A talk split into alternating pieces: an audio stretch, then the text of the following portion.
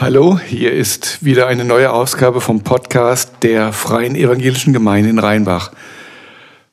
Also, guten Morgen, Mahlzeit oder schönen guten Abend, je nachdem, in welcher Situation du dir das gerade anhörst. Jemand anderen von einer guten Sache überzeugen. Und zwar nicht nur, dass er vom Verstand her deine Auffassung für richtig hält, sondern dass er in der Folge sein Leben oder zumindest Teile seines Lebens ändert. Kennst du das? Der Arzt, der seinem Patienten sagt, dass er seine Ernährung umstellen muss. Der Klimaaktivist, der andere Menschen oder Firmen vom Umweltschutz überzeugen will. Der Parfumhersteller, der den Fernsehzuschauer zum Kauf seines Flakons bewegen möchte.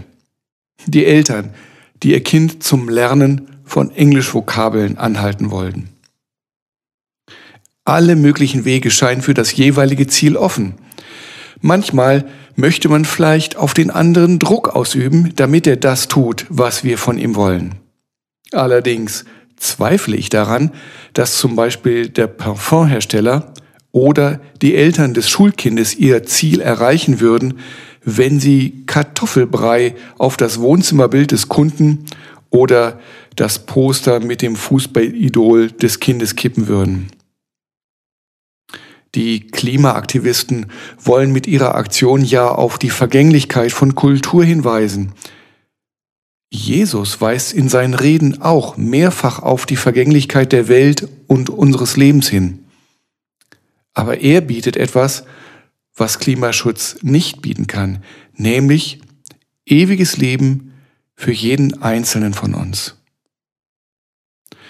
Der Gedanke, dass Jesus die Menschen für seine Ziele hätte gewinnen können, indem er Essensreste im Palast der mächtigen Menschen seiner Zeit ausgekippt hätte, das erscheint uns aus heutiger Sicht ziemlich absurd. Aber auch Jesus hat im Tempel, dem Gotteshaus seiner Zeit, aufgeräumt und sich dabei nicht gescheut, offensiv und aggressiv vorzugehen. Wenn also Jesus so gehandelt hat, ist Nötigung und Anwendung von Gewalt also doch ein Mittel im Reich Gottes, Ziele umzusetzen? Nein, aber andersherum wird ein Schuh draus. In der Bibel steht, dass wir selbst der Tempel Gottes sind, wenn wir Jesus als Erlöser angenommen haben und Jesus nachfolgen. So stellt sich doch die Frage, wann hast du Jesus das letzte Mal bei dir erlaubt, in deinem Leben aufzuräumen? Für die Wege, mit denen wir unsere Ziele erreichen wollen, sieht Jesus auch andere Mittel vor als die der Gewalt. So sagt er selbst, liebt eure Feinde, tut denen Gutes, die euch hassen, segnet die, die euch verfluchen und betet für alle, die euch schlecht behandeln.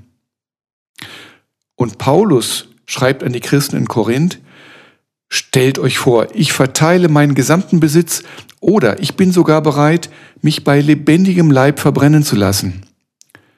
Wenn ich es ohne Liebe tue, nützt mir das gar nichts. So sehen wir, dass im Reich Gottes die Liebe das Mittel der Wahl ist, Ziele zu erreichen. Nein, sie ist viel mehr als nur eine Methode oder ein Mittel zum Zweck. Sie ist der Ursprung jeder Motivation zum Handeln im Reich Gottes.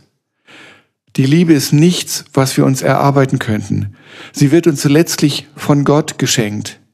Was wir dazu tun können, ist, uns darauf einzulassen, dass von nun an Liebe unser Leben bestimmen soll.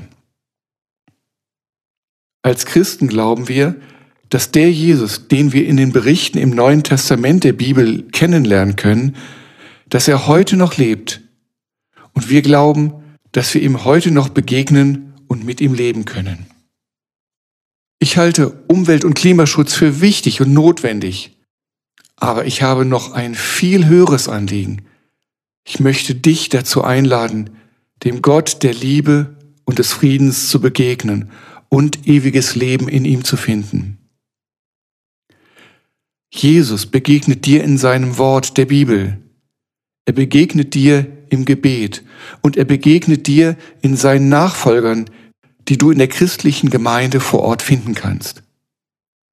Wenn du Jesus begegnen möchtest, lass dich darauf ein, die Bibel zu lesen.